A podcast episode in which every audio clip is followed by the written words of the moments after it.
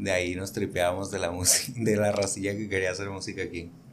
Que hace 10 años, eh, como a los 15, cuando andamos adolescentes, ¿o qué? A ver, tengo 30. 30, 10 años, a los 20, pues. 18, 19. Sí, man. Sí.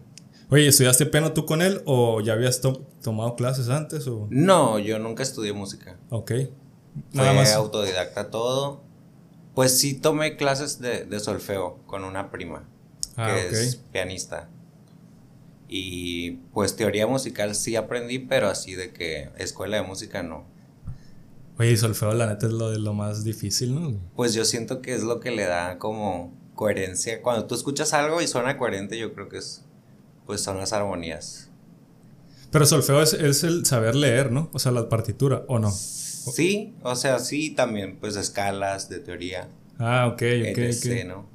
Sí, sí, porque la neta, digo, la digo, es que la morra, no sé, como te digo, yo no soy académico, pues me enseñó... O sea, yo le dije, güey, quiero saber cómo poder hacer lo que quiero hacer, dime qué tengo que saber. La morra, no, pues estas sí, güey, de que toda la teoría y yo todavía que, ¿qué? Dame un sintetizador, maldita. Me da risa porque es una pregunta bien sencilla según nosotros. Este, pero detona de que no, hombre, es todo un mundo para, para que puedas desarrollar eso, güey. Sí, la neta siempre he sentido eso como que, pues compas míos que se dedican a lo mismo, pues sí vienen de escuelas de música y toda su vida han tocado un instrumento.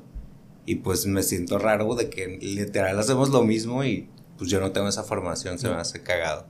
Oye, ¿no, no se te complica a veces? Siento yo que eso puede pasar, que como no conoces ya sea la escala o las notas que sí puedes tocar dentro de, esa este, armonía que existe, que, que lleva la rola, que a veces se te ocurre algo en la mente y como no tienes en, palabras para ejecutarlo, se te dificulta. ¿Sí te pasa eso? Mm, me pasa más que me entro en conflicto cuando algo suena bien y no está en la... ¿Sabes? De que ah, estoy rompiendo una maldita regla y yo de que no, no quiero romper la regla. Apégate A, lo que, a lo que según funciona para, para ti. En, el, en el momento de explorar es cuando detectas ahí de que ah, esto suena bien, suena bien y te vas ¿Te vas en pues, ese jam o qué? Trato más, es que sí me voy mucho, entonces trato de que, hey, no te vayas tanto. ¿Sabes? Como de que ya, stop, hazlo y ya. Porque si te vas de hocico. Por ejemplo, la neta yo también de repente agarro instrumentos, este, un teclado, la guitarra. Mm, no sé qué tanto horas le inviertes o cuánto tiempo te vas en un loop que le vas busque y busque. Pues hay días que no duermo. Sí. Pero buscándole o porque se está dando bien el flow. O sea, yo pienso que aunque no tengas ganas de hacer música, tienes que practicarlo. Ah, ok, sí. O sea, al final no, sabes si va a salir una idea chida. Es cuestión de, ser constante, yo pienso. Sí, creo que aquí ya lo mencionaron en el podcast. Creo que es Neruda. Siempre pongo el creo antes de decirlo porque, porque la neta no estoy seguro y no lo he buscado, de hecho. Este, que él tenía de disciplina escribir cuatro horas al día. Sea bueno, sea malo, sí, escribía. Pues yo pienso que sí, sí pienso de esa manera, porque pues si hicieras música cuando, o cualquier cosa que hagas, cuando tienes ganas, pues no sale nada, porque tienes que ser constante, ¿no? Sí. Tal vez cuando tienes ganas, este... O ahí te agarran las ganas de repente.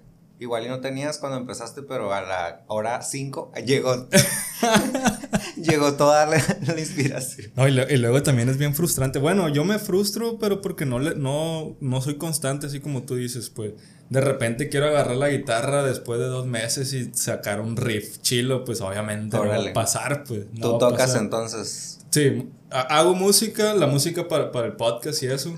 La hago ahí. Órale. Ahorita estoy haciendo. De hecho, yo no tengo tanto imaginación, se podría decir, o creatividad para hacer rolas que, me baso mucho en el lo-fi. Ese, ese, típico de que una progresión de acordes, una melodía y... Está a gusto lo-fi. Me, me, enfoco en eso, Simón. Pues haz eso. ¿Es necesario? Eh, eh, bueno, a, lo que iba con el comentario es que si es necesario estarle dando y trato de darle eh, cada dos días o seguido pero la, en la parte en la que me frustro es que después de no haber tocado nada por un mes, quiero llegar a agarrar la, el teclado. Y en vergas quieres llegar a hacer un, hit y pues no. Ah. Pues no, no es tan fácil como... sí, pues sí. Se puede pensar. Y aparte, lo que me frustra lo otro es de que pues siendo lo fi que nada más son cuatro acordes. No, pues todo tiene su chiste. O sea, parece que no, pero sí. Y, y, de, y de repente está en el otro lado en que en 10 minutos ya se, armó ya se armaron varios tracks. Bueno, no sé cómo se diga. Como varios instrumentos. Ajá, para, para hacer el beat, dándole pistas para, para hacer el beat. Y que dices, qué mamón, el otro día mm, me quebré la cabeza explorando sonidos. Pues sí, hay veces que sale en 10 minutos y es cuando yo pienso que tienes algo que vale la pena. Si salió rápido es porque vale la pena.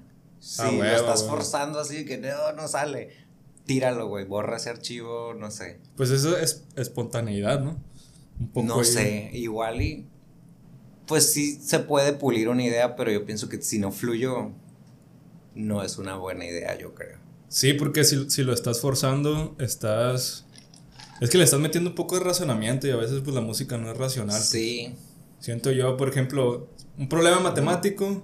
Pues las artes no, no deberían de ser racionales. Ándale. Creo yo. Así ah. es. No, no, no, sí, sí. Son para escapar de, de la razón, ¿no? Estoy de acuerdo, de hecho, citando ahora a Ernesto Sábato, creo que él decía algo así que, el ser humano no es razón pura, sino es algo más, pues es, es mitos. No, pues es muy reduccionista pensar que solo somos una cosa. Sí, claro. Claro, claro. Y, y, él lo mencionaba en esa parte porque como es escritor, era escritor, se, se pasó a la pintura porque él decía, la literatura estaba pertenece al mundo intelectual pues. Es, es, mucha está limitado a las palabras aparte este y en cambio en una pintura está muy abstracto pues. todo el trip de del sí, cómo se llama el universo verbal y el no verbal bla bla. Ándale ándale. Y entonces él mencionaba que en la pintura pues a veces no te gusta como de tal a, la primera pero tal vez en tu inconsciente hizo clic algo pues. Tal vez son los colores la forma Sí, yo pintaba también de chiquito. ¿También? Sí. De hecho, sí, o sea, sí, mi familia sí me decía que, güey, este güey va a pintar. Y sí me gustaba, era algo que se me daba mucho, pero no. Cuando escuché la, música. La música electrónica dije a la verga todo. o sea, quiero hacer música. ¿Y cómo fue? Bueno, ahorita, ahorita nos pasamos en ese, en ese clic que te hizo la música electrónica, pero ahí en la pintura, o sea, es, eh, ¿Dibujabas a lápiz, acuarela? Eh, hacía, pues sí, dibujaba acuarela, eh, ¿cómo se llama? Pastel, eh, que es como gis de colores. O yo intenté poquito, es que pintaba desde los que, seis años. Ok. Hasta los 14, yo creo. Ah, ya, ya, ya, pues a los 14 ya, ya de alguna manera ahí estás estás agarrando como que esto sí quiero y esto no, ¿no? A esa edad, 14, 15 años. Sí, o sea, sí me gustaba mucho, pero ya era como que sentía que. Como los papás de que tienes que hacer esta madre. Y yo así como, ya, ya, ya, ya. O sea, como cura estuvo bien, pero ya no me gusta que me estén presionando a estar pintando. Que te estén forzando, pues. Sí, de que, pues típico, ¿no? Que los niños de que al veis y tienen que estar ahí jugando a huevo. Sí, Pues algo así, en mi caso. Ah, pues a mí me pasó prácticamente igual. De hecho, ahorita, ahorita que lo mencionas, lo, entré a jugar al, béisbol a los 6 años y a los 15 ya le paré también. Ya sentías que ya. Sí, sí, ya quería los domingos para mí. Es que está bien raro porque los domingos, pues era de jugar todos los domingos. Sí, pues, domingo a las 8 de la mañana. Quiero ir al cine, quiero al malecón. sí, quiero, quiero cotorrear. Y de hecho fue la música. No sé si en, tu caso la pintura también la dejaste por la música. Mm, pues nunca la dejé, pero. Ok. Bueno, no la dejé como parte de mi vida porque estudié diseño y está relacionado, pues. Claro, claro. Machín. Pero sí dejé de pintar. Porque, pues, es una disciplina que, que tienes que estar, pues. Al final. Al full. Entonces no puedes estar al full.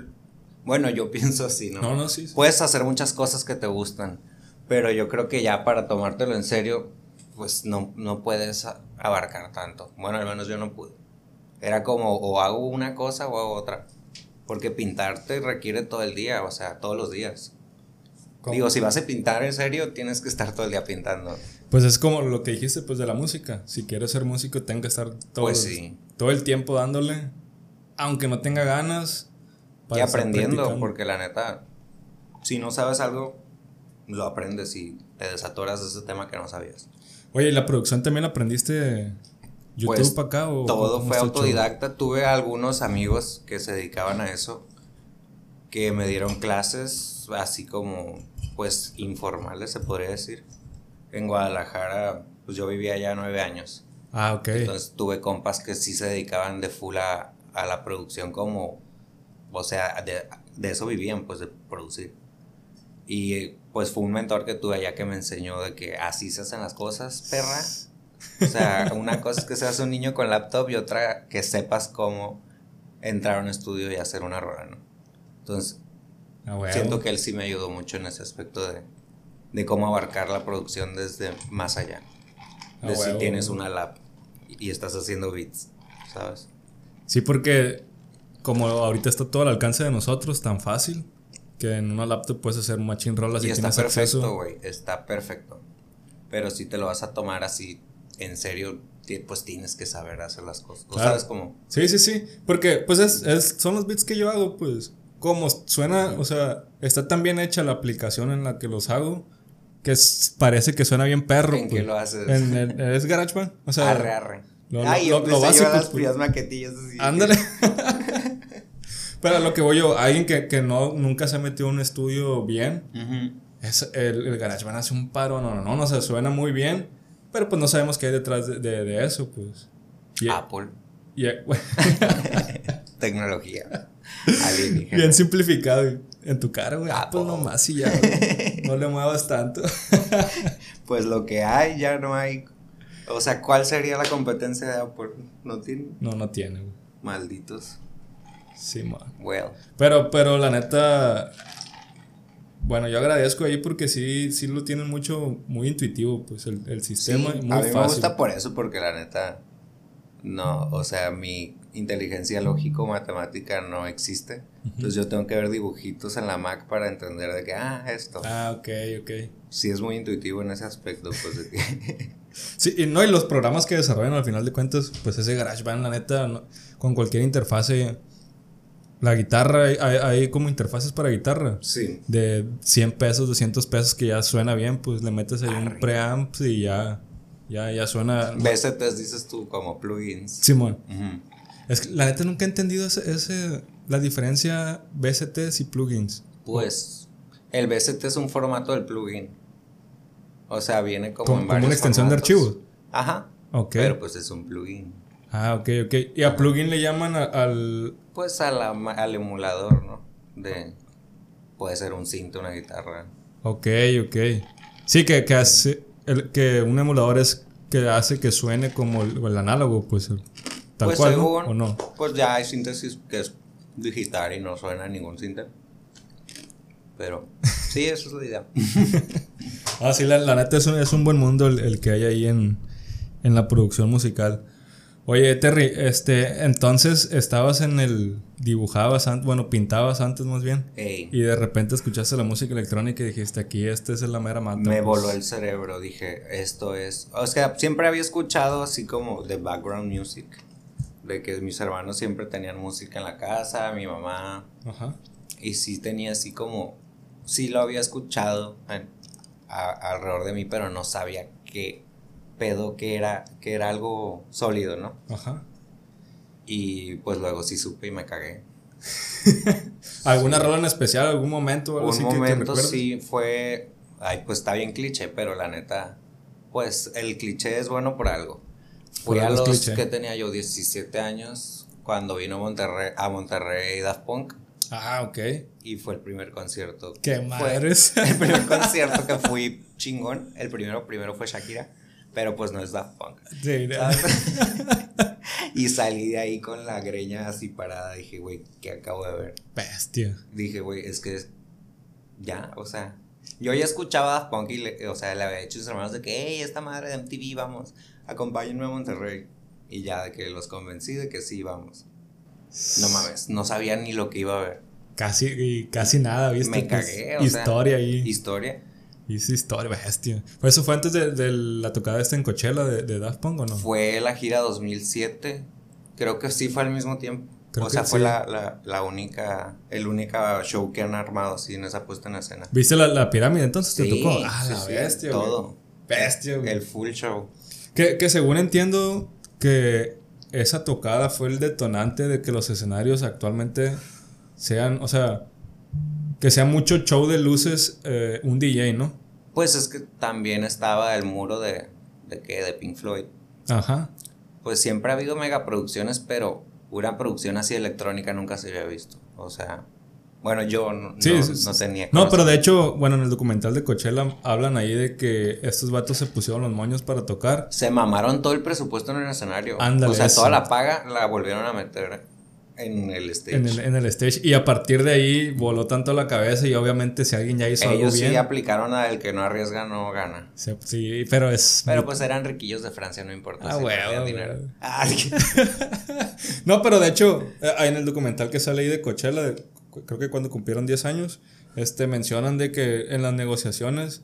Daft Punk decía que no, que no, que no, hasta que le llegaban a un monto eh, con el cual ellos sabían que podían usar el dinero para, para, ah, huevo para el stage, pues. Nada, nada tonto. Sí, a voy a aplicar. No, no. no puedo tocar en tu bar. Ah, huevo.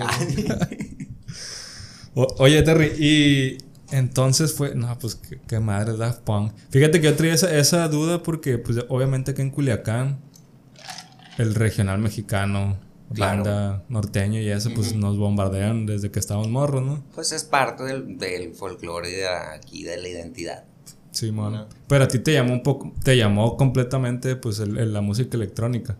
Sí, sí, porque pues no sé, eso siento que la electrónica no te sitúa en ningún lugar ni en ningún momento específico de nada. Ni de la historia ni geográfico. Siento que en cualquier momento y en cualquier lugar puedes escuchar música electrónica. Sí, pues que hay tantos, hay tantos géneros o variantes, variables. Sí, un chingo puta madre. Simón, que hasta de fondo, pues, está sonando bien. Sí, hay de que pinche. No sé, tres subgéneros. Hypergod. sí, de hecho, vi, ahí un poco. Bueno, no sé si la música electrónica en general empezó con, con el techno. O, el techno es una variable de, esa mm, música pues, electrónica. Es que la música electrónica existe, yo creo que desde los ¿qué? 60s que se hacía pues con tapes y mamadas, o sea. Ok. Pero no, el tecno es, relativamente moderno, se puede decir que es ochentero. Y en los ochentas pues ya había proyectos de música electrónica, como no sé, Kraftwerk. Yo creo que ellos sí, no que inventaran la música electrónica, pero sí fue como Sí, a la verga, sí la inventaron. Ah, ¿Sabes? Sí fue la primer pinche banda de máquinas, güey. O sea, humanos, robots, máquinas. Full concepto de lo que es la electrónica. Oye, eso yo. ¿estos vatos ¿Ha sido un show de ellos? No, fíjate que no, pero desde morrillo tenía cassettes, digo, CDs de ellos. Que iba yo así, compraba, la verdad. Porque a partir de, o sea, obviamente, pues da Punk antes no había redes, no había nada para mí era mi referente de la electrónica que yo podía ver en la televisión. Entonces a partir de ahí yo dije, ok, ¿y estos güeyes de dónde se tripearon? Entonces ya me fui más para atrás de que no, pues que Kraftwerk y que Krautrock y que atrás y atrás y luego que... Entonces te vas yendo a ver qué pedo, o sea, porque, pues no sé, si te gusta algo yo pienso que tienes que conocer cómo se dio y de dónde viene. Sí, un poco de las influencias de lo que te está influyendo a ti, ¿no? O sea pues puede o no que te influya, pero conocer es necesario. O sea, hay cosas que yo no hago, pero tienes que saber de dónde vienen y por quién las hizo. ¿Te clavas un poco en la historia? Es importante, yo creo. Pero, pero lo haces, o sea, si te gusta o lo haces porque le, le, das un peso importante pues al, al Las dos. Las dos. Las dos. Ok, ok. sí, ah, fíjate que a mí se me hace bien interesante. Y al final de cuentas es posicionar la idea, de cómo surgió una idea. Pues que todos ignoramos muchas cosas, entonces si te gusta algo, pues búscale, aunque no sea lo que estás haciendo. Ajá. ¿Sabes? No sé, yo sí me clavo, trato de... Ahí me voy en la música, aunque no sea mi género, pues. Ah, ok, ok. Trato de estar viendo ahí que... no, y de hecho e, está bien interesante en ese tema del, del, del tecno, de hecho. Me aventé un documental. No sabía que había surgido en Detroit. Sí, bueno, simultáneamente. Sí, Detroit, digamos que fue el tecno primitivo, el según yo, primigenio. Sacaron un compilado. Bueno, en el documental decía que sacaron un compilado de, varios DJs y ahí, ahí le pusieron la palabra tecno, pues. O sea, como que fue la palabra, la primera vez que se usó. Exacto, pero pues tecno cada quien tiene su interpretación de tecno, pero pues no sé, hay términos muy puristas que pues que dirían, no, esa, aunque sea electrónica, pues eso no es tecno, ¿no? Ah, ok. Pero el primer, primer tecno, el que viste en el documental, no es la, a lo que nosotros le llamamos tecno ahorita. Simón, sí, sí es muy diferente. Sí, era como más electro, yo creo. Ok.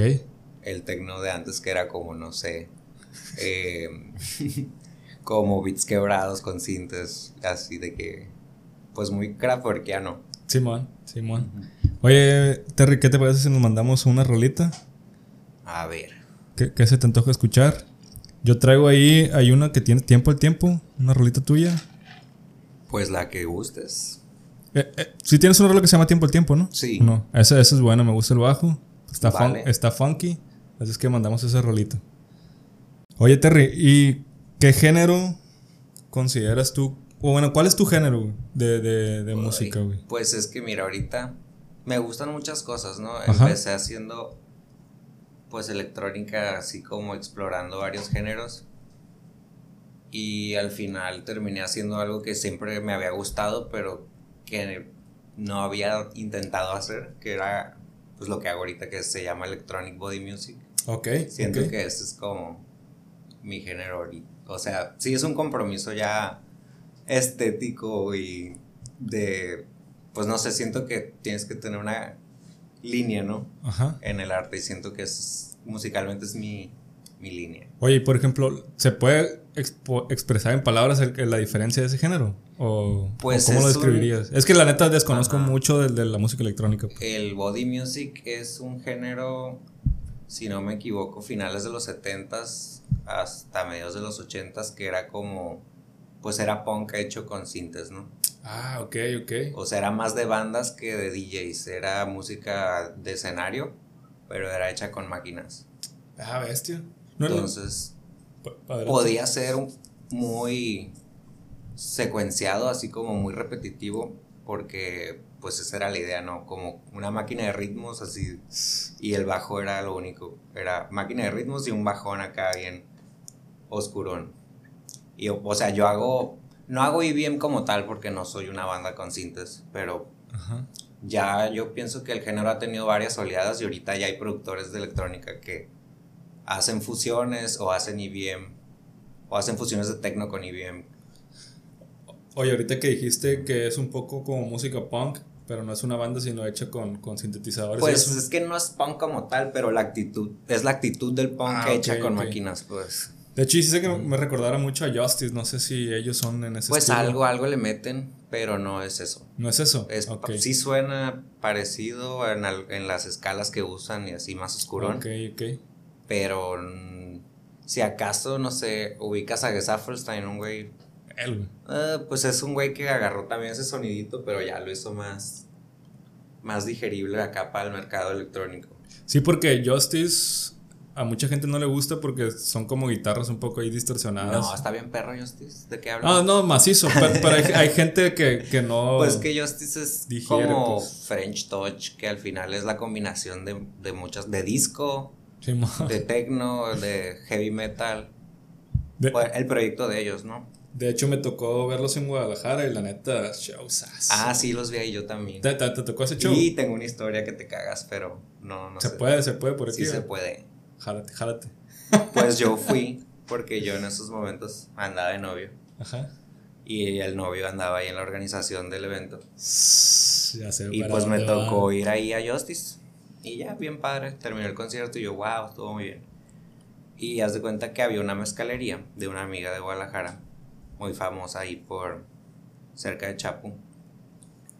Y pues yo me fui del concierto para allá porque ahí siempre chupaba de que con mis amigos de universidad y así. Y que están los de Justice. Ahí. ¡Ah, Ay, pues te imaginas lo que hizo tu tía. Ahí voy yo así de grupo y de que no mames, tenía que, ¿cuántos años? No sé, era joven. Llegué yo bien grupo así de que, güey, en inglés, ¿no? De que, no mames, qué buen show. Neta, soy fan de ustedes, de, de escuchar toda su música. Ah, Así. huevo, huevo. Pero le dije al, ¿cómo se llama? El, el de barba, el Gaspar. Ok. La neta, no me sé los nombres, yo nomás. Sí, el otro andaba en su peda. y yo de qué, güey, lo agarré solo que soy tu fan. Y el güey, no, muchas gracias. O sea, me dijo, oh, thank you. Y, se, me hizo así y me dio un beso en la frente. Y yo así que a la verga, me muero aquí. y ya, pues continué mi peda. Dije, ya no, ya no lo, se hace enfadosa. Pero ese momento dije, güey, wow, qué pedo, qué surrealista. Oye, ¿y estaban ahí con, con seguridad o algo así? ¿O, o están tranquilos? No, iban ahí de tranquis. Se me hace bien alivianado ese, esos, esos personajes porque no andan. O sea, no son. Sí son famosos, pero se pueden mover en un mundo donde. Pues low key. ándale. O sea, sí, pues X. Bestia, qué perro, güey.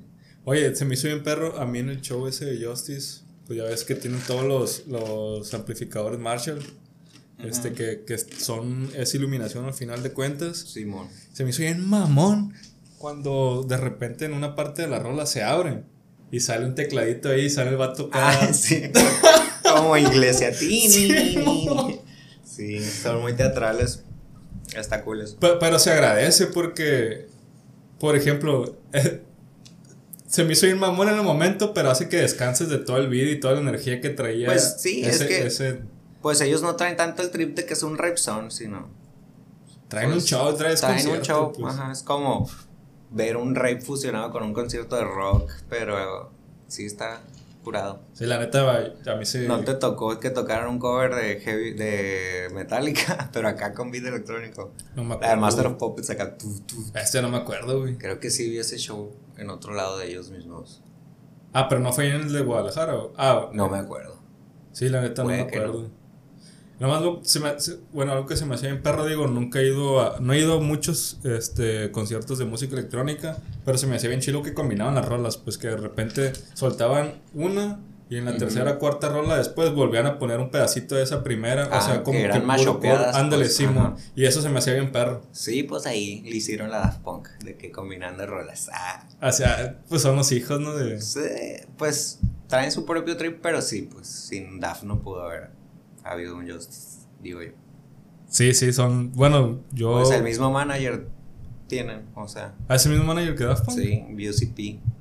Este. Pedro Winter, que le llaman. Oye, y Daft Punk tiene. Se me hizo incurado que tenía machina años sin sacar música.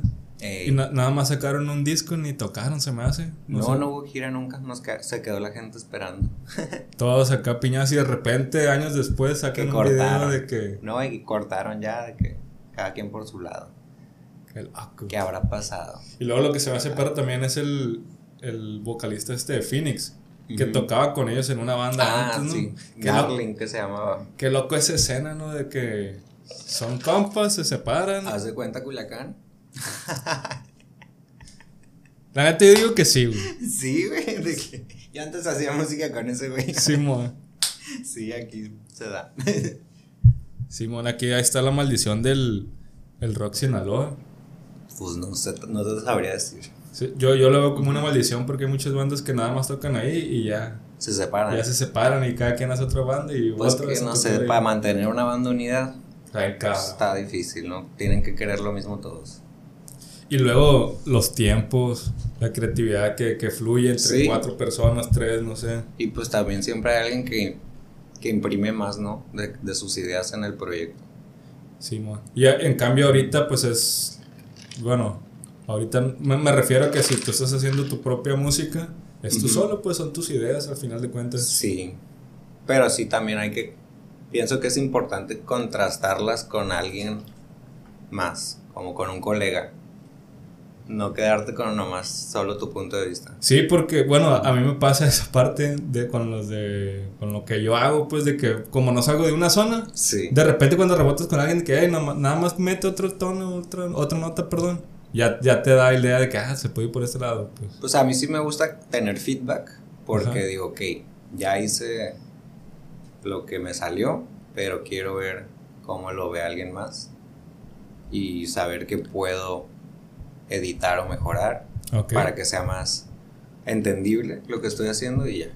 ¿Generalmente lo haces eso con, los, con todos tus compas cercanos o así con uno que otro productor? Pues unos pocos. Ah, ok. Que sí valoro su opinión. ah, güey. Sí, no, pues tampoco le voy a preguntar a alguien que no admiro, ¿no? Sí, claro, claro. Sí. Entonces te basas con ellos de qué, güey. Sí, Sesión. o sea, mis amigos que neta admiro mucho, les sí trato de que me den feedback. Ahorita la raza que yo, nunca. No, no, no pregunté tu opinión. Ah, Vuelve a tu banda de rock. Sigue haciendo ruido ahí con. Sí, pégale al tambor. Aquí tengo una librería de chingo mil tambores. Oye, Terry, vamos a, mandar otra rolita. A mí me gustaría mandar a perder el control. No sé cuál. La que gustes tú. Jalados. Entonces vamos a escuchar Perder el control. Oye, Terry, eh, esta, me estabas platicando ahorita fuera de micrófonos que esa rola ya es machín vieja. Ya tiene sus años. ¿Sí? Sí. ¿Qué será? Bueno, no sé, vi en YouTube que una de tus publicaciones es como de hace seis años. Mm, pues sí, tengo rolas muy viejas. ¿E-, ¿Esa rola entra dentro de esos? Pues fue el primer material que quise armar para hacer un álbum. Me tardé mucho tiempo haciéndolo, la neta, como unos cuatro años. Pero pues, no sé, quería asegurarme que sonara lo mejor que, que Bestia, güey, cuatro años. Pero, por ejemplo, ¿tenías ya las rolas preparadas, listas? Sí, me puse a hacer como 30 tracks en el proceso. Perdí una lap que estaba llena de un disco, de un álbum ya terminado. Qué triste. Un chingo de mamadas, pero al final dije, ok, tengo estos tracks, ya saca algo a la verga. Porque, no sé, como no tenía experiencia sacando rolas, ni dónde distribuirlas, ni nada. Pues fue literal aprender a registrar derechos de autor a hacer todo, ¿sabes? De que tú solo a ver cómo chingado sacas un, un LP, ¿no? Y pues sí me tardé tiempo porque todo lo hice yo. Hasta la portada.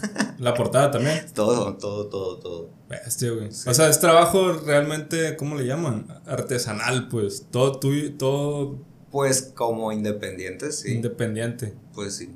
Oye, para registrar una rola tienes que ir a Ciudad de México o aquí ya se puede. Pues yo lo hice en Guadalajara. Ah, en Guadalajara. Pero que aquí en Culiacán nunca lo he hecho, la verdad. No, creo que por la por medio de la CEPIC. ¿A poco sí? Creo, no sé, no estoy seguro. Pero creo que sí, y de ahí lo mandan a Guadalajara, a Guadalajara, creo. Ok. Oye, y son trámites acá, digo, la neta me imaginé sacando el pasaporte. Pues está castrocillo, tienes que ir al banco, pagar esa madre luego llenar como unas fichas, mandar copias de dos CDs. Es como, ¿cómo quemas un CD ahorita ya? o no sé si ya cambió y ahora es digital, no sé. Pero cuando lo hice yo sí tuve que mandar dos CDs. Ok. Y yo, ¿qué pedo? O sea, ¿quién, quién se pone a checar los CDs? ¿Sabes? Pues sí, Me puse a imaginar de que, ¿what? Un vato así escuchando CDs. No, traigan los CDs. Un becario acá de Oye, pero entonces. ¿Y has tardado ese, ese pues registro? me tardó como dos meses en llegar. ah, ok, o sea, vas, te presentas, haces la fila típica de, de, algún. Pues a veces hay, a mí no me tocó fila rápido, como en media hora. Ok, ok. Pero dejas la documentación, todo y ya, nosotros te avisamos. ¿Te, ¿Te mandan correo o algo así? O no, tienes. Bueno, yo, yo iba. Así ah. que ya. Aparte. Aparte de los discos, no, joven, no, no conocemos el teléfono. yo, ya salió mi álbum. ya puedo. sí, güey, así. Bestia. Oye, y ahí mismo se registra, no sé, si que has publicado un libro o algo así. También, por ahí? sí. Todo los, lo que sea relacionado a derechos de autor, creo que sí es ahí, de autor. Bestia nunca he ido por ese camino o he buscado, pero siempre se me ha hecho interesante el cómo hay raza que publica cosas que, les vale madre, pues no, bueno, que no registran más bien. Pues también hay, creo que hay despachos que lo hacen por ti y así, pero... Legales, o sea... Un abogado o algo así. Sí, un abogado puede hacer eso. Ok. Pero... Eh, sí, no, no. No, pues al final de cuentas te ahorraste esa feria y aprendiste esa parte, pues. Digo, puedes hacerlo sin derechos, pero pues no sé. te, te, pueden. Sí, sí, pues sí, si una rola pega y eso, luego ya pierdes todos tus derechos. Me platicaba este chiquete, eh, mm. que Taylor Swift, em, cuando estaba morrilla, pues firmó con un vato, junto con su papá, firmaron de que cedían todos los derechos de sus rolas. Ah. Y ahorita que pues es la número uno, no... ¿No puede cobrar? ¿o? No, no las cobraba. De hecho, ella quería comprarle las rolas a ese vato y el vato por sus huevos de que no, no te Qué cabrón. Pues ella también, o sea, mija. Pero pues estaban morrillas, pues. O sea, uno va con toda la esperanza de que, ah, sí, quiero, quiero triunfar. Pues sí, desgraciadamente. Así es. Así es, así es. y sí, y sí es un tema ahí que, digo, al final de cuentas la gente nada más quiere hacer su música, pues su arte. Pues es que el negocio de la música, pues es un negocio. Es un negocio al final y mientras sea negocio, va cabrón. Va, a haber tiburones. Va a haber tiburones. Así es. Oye, Terry, este, del tema de los raves, que es algo, bueno, no tanto los raves como tal, pero sí la vida nocturna es muy normal, o bueno, necesaria para, para la música electrónica, siento yo. Pues sí, sí, porque ahí sucede todo. ahí se detona, ¿no? La, mayoría de los, de los gigs. Bueno, al menos en la música que a mí, lo que a mí me gusta la música electrónica sí es de club. O sea, sí es de club. Ok. Tiene que ser en un club. Oye, y por ejemplo, aquí en Culiacán, ¿ves? ¿Hay buena escena en, en eso? Vamos viendo. pues hay escena. Ok. Que ya se agradece porque antes yo me acuerdo, no sé, hace unos 10 años no había nada. Era raro ir a un lugar y que hubiera electrónica. Ajá, Y pues ahora tenemos opciones. Y hay diferentes colectivos que se dirigen a diferentes mercados de personas que les gusta ir a ver electrónica. Y eso siento que es algo bueno. De hecho, ayer tocaste en Onca, me dijiste, ¿no? ¿Y Onca es café, no? ¿O cómo, es un café, sí. Pero pues ahí los dueños quisieron hacer un evento de, pues así como tener sesiones de electrónica. Ah, ok. Y pues me dijeron y dije, ok. Se está abriendo. Suena pues. bien, sí. De hecho, la neta es un muy buen spot ahí. El, está padre el, café. Está bien a gusto. Sí. ¿Y sí le pegaron tarde? O sea, sí. A las 3 se acabó. Sí. ahí empezamos temprano, como a las 11 tuvimos ahí en medio un contratiempo de que se fue la luz en toda la colonia. Chale. Y pues ya, volvió y otra vez. Oye, Terry, por ejemplo, cuando tocas, ¿es tocar una hora? pues depende, dos o sea. horas, tres horas, ¿cómo, cómo Por lo general, toco dos horas o dos horas y media, pero pues ya depende si, la, si quien te contrató quiere que toques una, pues una o tres, pues tres, ¿no? Ok. Pero si es un show mío que yo hago para mí, yo creo que sí sería como de dos horas y media. Ok, y ese show, bueno, ahí cómo diferencias o cómo... Sí, ¿cómo diferencias, por ejemplo, que tú quieres de que, ah, quiero que escuchen mis rolas como tal, voy a hacer un concierto y les voy a preparar de tal manera? O bien de estar metiendo rolas de, alguien más, pues que al final de cuentas un día pues está viendo el, cómo se comporta la gente. Pues es, no sé, el, una cosa es como lo que haces como productor y otra como DJ, ¿no? Ajá. O sea, como DJ tienes que cumplir una función de... Mantener la party. De mantener la party going. y pues hay muchos DJs que son muy buenos y pues tienen su selección, ¿no? Lo que trato de hacer yo es tener una selección coherente a lo que, a lo que es mi sonido. Ok. Ya sean mis rolas o no. Sino contar una narrativa auditiva por medio de un set, ¿no? Porque al final de cuentas, si alguien te contrata o pide de que, oye, toquen esta party es porque te, le gusta tu sonido, pues... Sí, yo, no, pues yo no me voy a acomodar a hacer una lista de amenización, pues. sí va a ser, pues, mi proyecto. Sí, Vas y suenas y metes las rolas que, que, te gustan en ese momento. Oye, ¿cómo es la preparación para un, para un gig?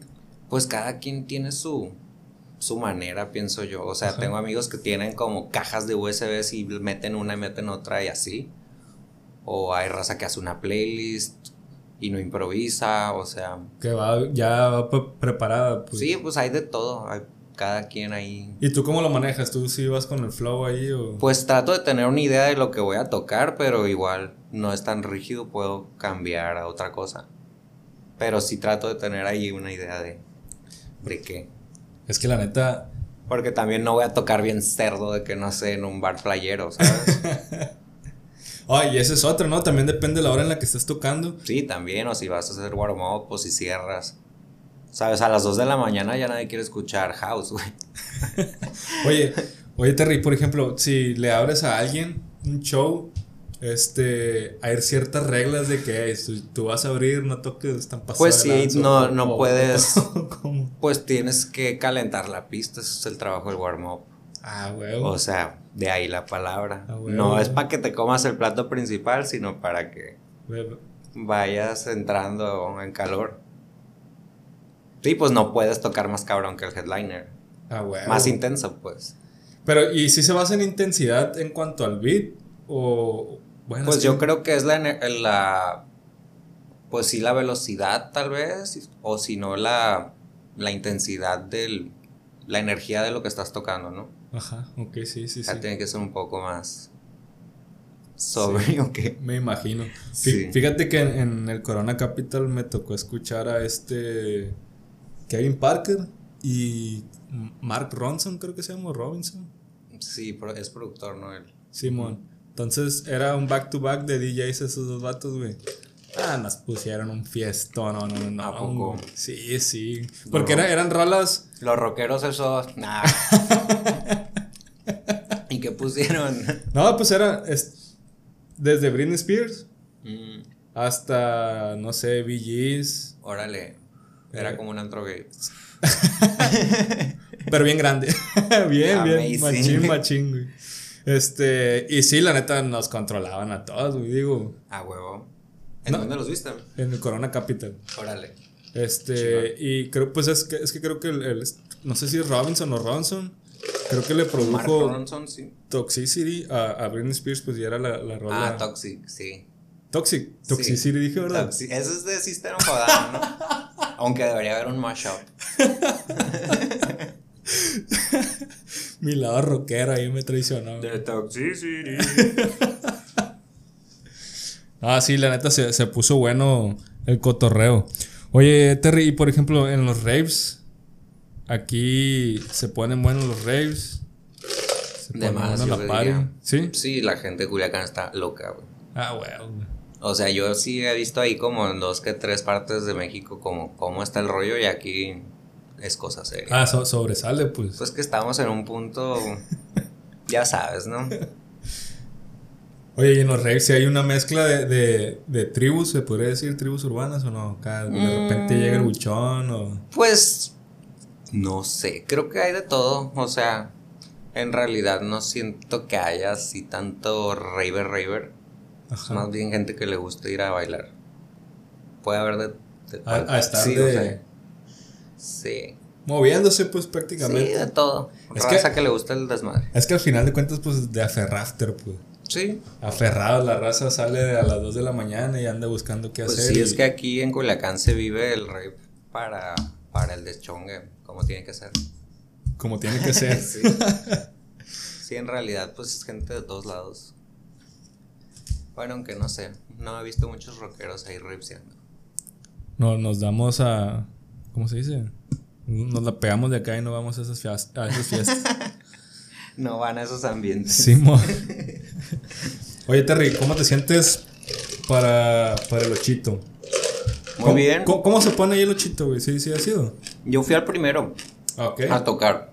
Ah, también. Hace, uh, la primera edición me tocó ir. Pues son, ya tiene como 10 años, ¿o no? Sí. Sí, ¿verdad? Yo también estuve en Guadalajara y me acuerdo cuando estaba allá. Sí, me llevaron de Guadalajara. De que súbete al camión. Llevámonos. Ah, güey. Y pues hasta ahorita es la segunda vez que voy a tocar. ¿Has, pues visto, ¿Has, visto, la evolución o no? Sí, un chingo. ¿El primero dónde fue, güey? En donde hacen como una explanada de Corona, ¿no? Corona, una cerveza Tecate. Tecate, ah, en el. Sí, en el. ¿Cómo se llama? Ya sabes dónde. En el, en el lugar de eventos de Tecate, sí, pues uno de la Moctezuma y eso. Creo que ahí fue, sí. Ok, había machimpiedras una vez que yo fui. Sí, tierra machín. Castroso. Castroso los, los dedos, no los aguantas porque los dedos de los pies, pues de que. Sí, este va a ser ahí con los tomateros, a ver. Ah, en el Ángel Flores. En mm. el estacionamiento, creo. Si no estoy seguro. Ay, madre. Atrás, pues, atrás. Nunca he ido al maldito estadio de los tomateros. Ah, yo, sí, yo sí faneo ahí. me llevaba mi papá de que borré esas memorias, no me acuerdo de ese estadio. ok, ok. Oye, ¿y ahí vas preparado con, con, algún set o vas con tus rolas? como Pues para festivalear yo creo que sí, pues tienes que tocar más de, de lo tuyo. ¿Se plantean dos escenarios ahí o, cómo funciona? Va a ser uno creo que de bandas y otro de electrónica. Ah, ok, ok. Ah, huevo. Como en la, en la Camba. ¿No, has ido a la Camba? No. Es muy bueno. Bueno, a mí me gustó mucho la, la, vez que fui, Este, hay un escenario de, de, música electrónica y otro de rock y del mismo tamaño y todo. Oh, creo que sí fui a uno. Sabes que no me acuerdo. Igual sí fui a uno. si fuiste a Tequila a escuchar música, ahí pues fue. sí, en Guada, que no, que no se hace allá, ni me acuerdo. Igual sí fue a uno. Hay mucho cotorreo allá, ¿no? Sí. Un Culiacán más grande con más opciones. Siento yo que es. Sí. Es que Culichi, de hecho, es, es mucho de, de irse a Guadalajara. Pues. Sí, hay, yo viví en una colonia de puros sinaloenses. Ah, sí. en la estancia que le llaman. Un matadero que traían ahí cada Sí, güey. Y unos mariscos que cada rato iba a la balacera. Neta. me siento en casa. Aquí no me falta Culiacán. Estamos en el lomito que. sí, güey. Oye, Terry, de hecho, yo recuerdo la primera vez que supe de ti fue allá en Guadalajara, güey. En un bar, güey. Estabas tocando. Este, la neta no me acuerdo de, qué bar. Fue hace. Ya cerraron todos. Sí, más sí, lo más seguro. Era. Andaba con Sergio. Sergio, Sergio, Sergio. Sergio, este, Sergio, Y ahí hay otra, otra bolita de compas. Pero se me hizo bien curioso que era puro culiche en ese bar, un bar de Guadalajara. Lleno de culiches. No era una casa, como unos depas. Es que no, no, no, no. Porque sí funcionaba como bar, pues. Órale. Pues quién sabe. La neta, sí, sí, la neta no me acuerdo, pero era esa típica, era, fue un borrachera, una era muy buena borrachera esa vez. Juventud divino tesoro. Así es, así es. De esas de típica promociones de Jalisquillas de ¿Cómo es? Una media de cerveza. mezcal. Y mezcal. 50 pesos. 70 o. Vámonos. yo me acuerdo de las ya sí, maldita inflación. Sí. Oye, Terry, en, en, el tema este de la sesión hasta que tienes de... de, eh, se, me, se me dificulta decir esa palabra. Delirium. ¿Cuál? De... Tanto se me dificulta. De, Delirium creo que es. Déjame la busco. Sesión. Sesión, ajá, de que estás tocando en vivo. ¿Cuál? sí, es Delirium, según yo es. Delirium, ah, sí, sí. Es de un compa, de, sí, que hizo ahí unas sesiones musicales. ¿No es Delirium? ¿No, ¿No lo escriben así? ¿O Delirium? Es con V, pero, o sea, sí, seguro. Ah, pues hacen ahí... Pura modernidad, ya ah, sabes. hacen que batalle uno y luego... Branding. Ay, que... E, e, ese branding no está funcionando, ¿eh? Porque. No, pues ahí. Como se me dificulta la palabra. como se me dificulta la palabra. no, no lo ando promocionando para no quedar mal yo. Simón, ¿qué hubo con esa sesión? ¿Cómo, ¿Cómo se dio? ¿Cómo te fue? Pues es como te digo, es de un compa que tiene acá esa idea de hacer, de grabarse desde aquí de Raza Culichi. Me dijo, ah, pues ármate un set y te grabamos. Y yo, va. Jalados. Y ya. En ese momento no había, no había público en, en, pues estaban compas ahí, amigos. Se grabó en una casa que tenemos en, de mi familia en Jotagua. Ok. Y pues ahí fuimos ahí unos cinco monos. Y ahí se grabó. Ok, ok. Porque sí vi, he visto este del Eloy. Que ya se ve un poquito más de gente atrás, pues. Pues sí, es que sí, él sí lo hizo así como de que, ah, quiero que estén bailando aquí como en mi casa y así. Yo de que, ah, ok. No, ah, yo quiero todo el foco en mi casa. Ah, güey, güey. Oye, entonces. Quiero no salir nadie bailando. Esto no es boiler room. Es delirium. Esto no es. delirium. Ándale. Oye, entonces es un poco ahí dan la puerta abierta a que Depende del artista que esté tocando. Ah, sí, el artista dice, ah, no, pues yo quiero esta idea que así, que salga yo a cuadro mezclando. Ah, ok. Sí, pues él, al final te dice, ah, ¿qué, ¿qué, quieres hacer en tu, en tu set? Y ya. ¿Lo dejó de hacer? Es Marco Polo, ¿no? sí, el Marco Polo. ¿Lo dejó de hacer él? Pues mmm, yo creo que está en pausa porque ahorita trae otras chambas. Ah, ok. Anda ahí ocupadillo. Sí, porque la neta es muy bueno porque al final de cuentas dejas un set grabado y te, pon, te pones poner de play. Sí. Te podemos poner de play acá en una fiesta. Y más acá local yo no he visto así como sesiones. No hay, así, de hecho. No, ¿verdad? No, no, no. Pues está perro el proyecto, espero que le siga. Simón. Esperemos que le que continúe Marco porque sí, de hecho yo sí soy de poner sets, gente acá de, de otros lados del, del mundo, pues, Sí. y, y está bien a gusto, pues dejas de acá una hora alguien tocando. Está a gusto para cotorrear y ya no estás cambiando de rola. Ándale. Estás viendo algo nuevo. Exacto. De hecho, hasta la puedes poner la- en, la, en la pantalla, pues, si estás ahí Sí. tripeando un poco, un poco más. Oye, te una rolita nueva que hayas sacado para, para mandar.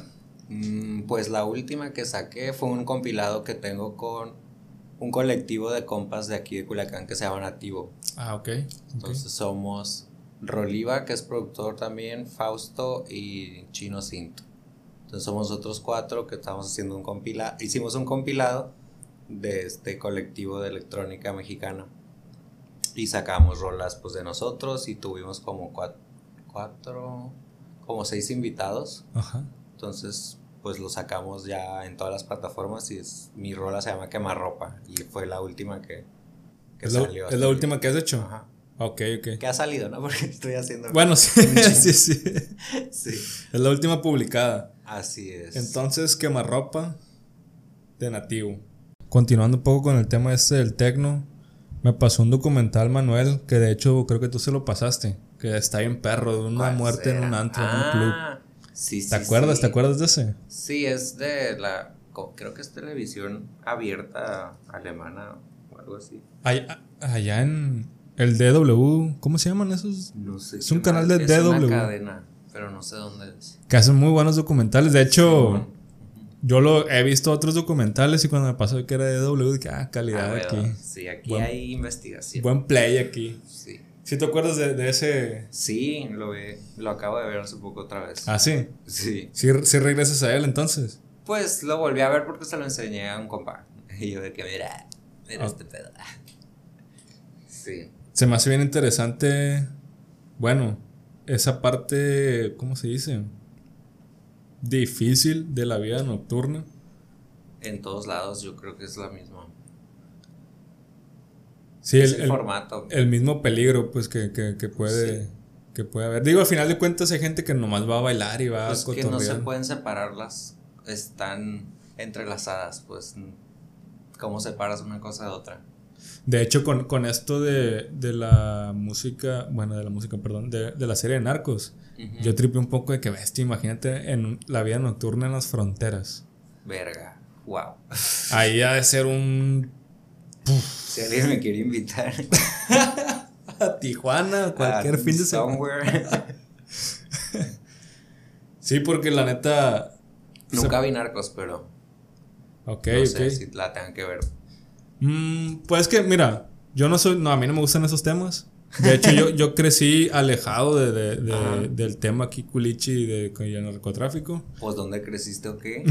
No, pero es que como que mis papás siempre fueron de que, ah, Ah, ok. este, ponte la venda cuando suceden esas cosas. Pues. Ah, no, sí. no sé si, si me explico, pues de Simón, como que no te querían que tuvieras tanto contacto con ese pedo. que. Ándale, exactamente. Ok. Entonces, y realmente yo, las otras series del Cartel de los Sapos o. No, yo nomás te digo porque no la he visto. Pero, Ah, ok.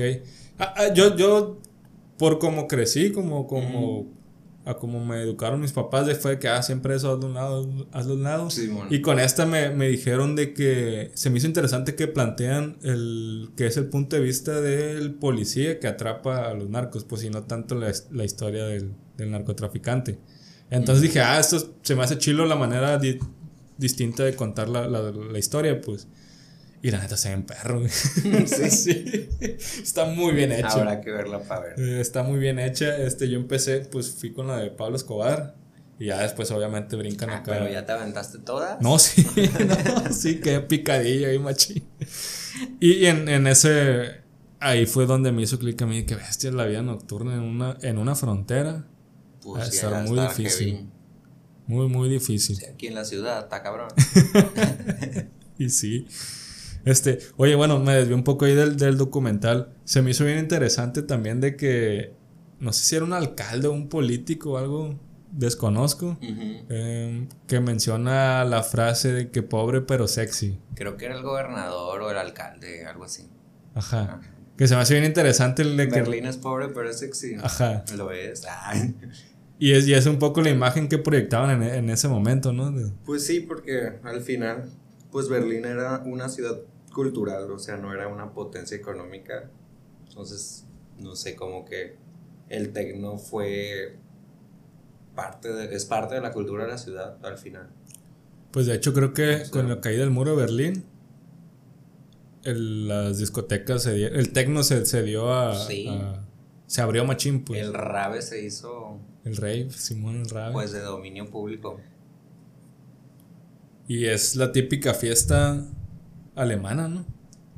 Pues no es como la típica. Bueno, bueno, sí, sí, tiene pues razón. es que sí son muy rivers allá, ¿no?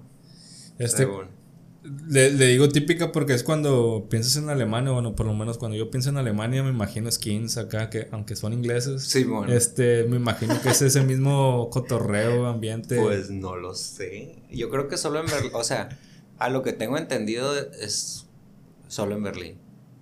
Ok. O sea, creo que la gente en otros lados de Alemania no, no tripea tanto. No, no sale esas fiestas. Porque había, había raza que dice que yo me meto el viernes y salgo el domingo. Claro, sí. No, pues así es la escena Clover acá. Real. ¿Tú aguantarías esas fiestas?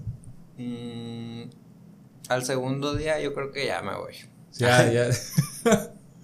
Porque si está bien loco de que me meto el viernes y salgo el domingo, pues acá. Pues sí. Este, pues, ¿qué hacen allá adentro? ¿Desayuno qué? You wanna know? Ah. Pues de hecho es lo que trata el documental, ¿no? De que no. Mm, no pueden grabar.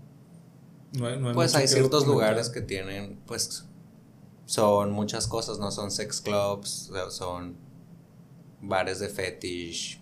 Pues no sé, es como. Sí pienso que sea importante que existan esos espacios. Ok. Eh, ¿Cuál era la pregunta? que no se permite grabar y así, pues claro que no, o sea, why would you? sí, sí, claro, pero a lo que voy es de que existe esa como zona, pues no zona roja, ni, ni peligrosa, o sea, como... Cerrada. Ah. Secreta, se podría decir. Pues es el under, o sea, sí. Secreta y con permiso legal. pues sí. Que al final de cuentas creo que mencionan ahí en el documental que Alemania no cierra los clubs porque realmente hay mucho turismo. Pues que no es una realidad, o sea, siento que ellos ven el, el problema con las drogas desde un punto de vista de, de, su distribución. O sea, ellos, a lo que yo entendí, no, no, no tienen una guerra contra las drogas, okay. sino de la manera en que está distribuida y... O sea, como no hay un control de qué vergas te están vendiendo, ese es el pedo. O sea, en México es de que sí, las drogas son malas, vamos a por ellos. Güey, no, o sea, ese no es el approach, ¿sabes? Es como que siempre la culpa la tiene el consumidor. Ajá. Como, no, güey, la culpa la tiene la manera en la que se distribuye y shalalala. Simone, que ya están preocupados por el, que se te vendan algo que no te va a matar, pues por así decirlo. Pues sí, son más conscientes con, con eso. Es como si la gente se va a drogar, güey, pero ¿Qué información debe tener disponible la gente para usar drogas? ¿Sabes cómo? Sí, sí. No sé, siento que acá en América Latina es muy diferente. Es como eh, la culpa la tiene el usuario y. ¿Sabes? De que a la verga todo. y es que también es un poco ahí. Ahorita que dijiste que de acá en Latinoamérica traen más esa, ideología es por el tema del cristianismo, yo creo, ¿no? De que no te, o sea, la verdad no, no me quiero meter en temas que no sé. Ok. Pero pues no sé, o sea, culturalmente es así. otro otra aproximación a, ese tema, pues culturalmente tenemos Pues es que no estamos tan avanzados en temas de legislación de drogas, o sea, es así, yo creo que va más por el tema legal que por otro lado. Simón, seguramente estamos probando cosas que aquellos ya probaron, que dijeron, eh, no. Sí, igual. Yo pienso que es eso. No, fue por ya se dieron cuenta que el pedo no es si hay o no consumidores, sino tener una cierta regulación de, eso, ¿no? Que aquí pues no existe. Simón. Aquí, luego se me hacía bien interesante que mostraban este, estas pastillas que incluso hasta tenían forma de que no sé, un gorila. El MDMA dices. Ándale. Ah. este, que, que una calavera que es porque está fuerte. Pues sí, éxtasis.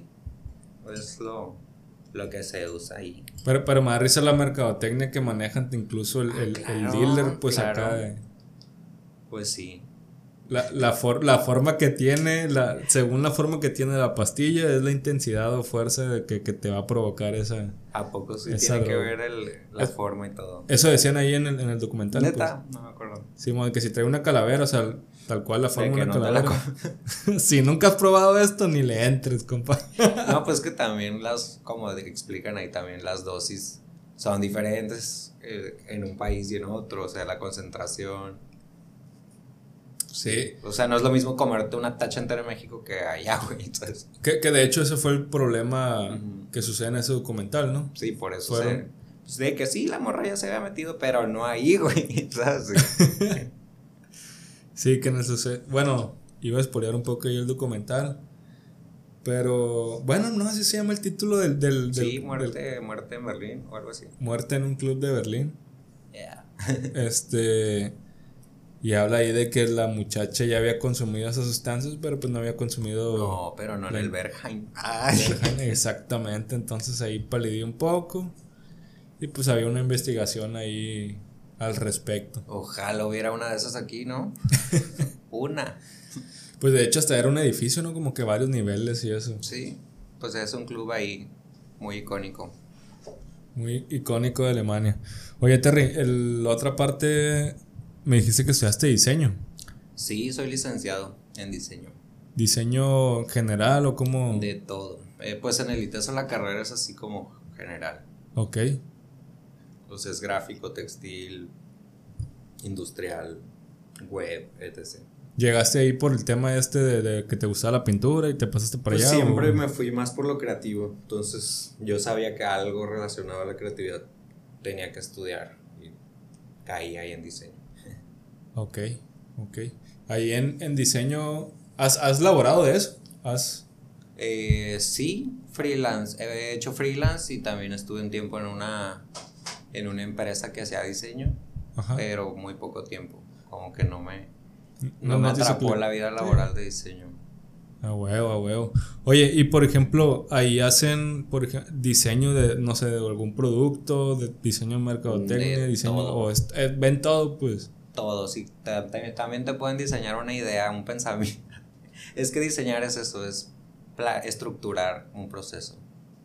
Ah, ok. o sea, tú puedes diseñar lo que sea si sabes diseñar. Ok. Entonces yo terminé diseñando rolas. ¡Ay, qué! A huevo, a huevo. Diseñando ambientes. Diseñando beats. ¡Ah! pues sí, o sea, es un, es un. Es una metodología, yo pienso. Ok. Que busca solucionar un problema. ¿Ven mucho ahí de historia? ¿O...? Sí, hay clases de historia. Sí. Historia de, pues, del arte, de muchas cosas. Oye, cuando aborda ese temas de diseño, hay un TED Talks de un vato que es diseñador, no me acuerdo el nombre del vato. El video se llama Nunca pidas permiso.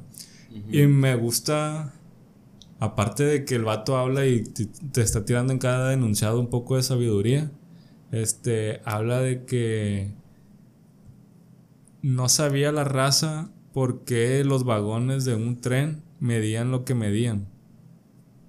Este, o sea, no, te voy a decir dos metros ahorita. Te voy a decir dos metros ahorita, ¿no? O el carril de, o, el ancho de un carro y eso. Ajá. No, la gente no sabía por qué. Porque mide lo que mide. Ajá. Este, entonces, a uno cuenta la historia de él de que a uno de sus, a sus alumnos les dejó tarea de que investigar el por qué miden eso. Ok. Y resulta que, que miden eso porque desde los romanos, que fueron los primeros en crear, en crear carreteras, este, más allá de la carroza, para jalar la carroza, este, necesitas dos caballos. Y es el ancho de dos caballos. es neta. Wow. Pero el vato lo pone así de que. Y la conclusión fue que miden por el ancho del culo de dos caballos. Ah, bueno. Pues que hacemos muchas cosas históricamente así por una razón así como esa, ¿no? Que, al final de cuentas son paradigmas, pues que nadie, de que pasa el conocimiento sin saber realmente la razón y, y termina siendo algo de que... Pues hasta etimológicamente usamos palabras que vienen de quién sabe de otros lugares. En español, por ejemplo, hay muchas palabras que fueron adaptadas de otros idiomas para decir, no sé, ojalá creo que es árabe o algo Ándale, que, que, es como por Dios, ¿no? Algo así. Ay, la verdad, no sé. Sí, sí, sí, sí. De hecho, andando en, en temas ahí desconocidos. Los carros, dos culos de caballo. Ese es el, el ancho, por eso. Tres Nicki Minaj. Pero sí, de hecho esa es la razón y es un poco lo que mencionabas hace rato al inicio, pues que si no sabes eh, eso que te interesa, lo, lo, la influencia que tú es llegar a, a esa pues parte. Al final, no sé, la información es infinita. sí, y es la evolución también de la, de la misma información. Pues siempre está, eh, yo pienso que la información está viva siempre. Activa, cambiando. Sí. Sí, sí, sí. Bueno, Terry, ya llevamos un buen episodio, una horita grabada. ¿Algo que quieras decir al final? Eh, ¿Algo que quieras agregar, pues comentar? la invitación. Muy amena la plática. Agarramos un poquito de muchos temas, mucho más enfocados en la música. Desvariamos un poco. así es, así es. Entonces, a todos los que están allá afuera, muchas gracias por escuchar. También escuchen al Terry. Pasen ahí a, su, a su. Bueno, así se cuenta, ¿no? Sí, a su perfil de, en Spotify. Prince Terrible. Prince Terrible. De hecho, terrible es una palabra que se me dificulta en inglés. Igual que Deliverium. Deliverium. Muchas gracias, Terry. Y bienvenido al Club Anónimo.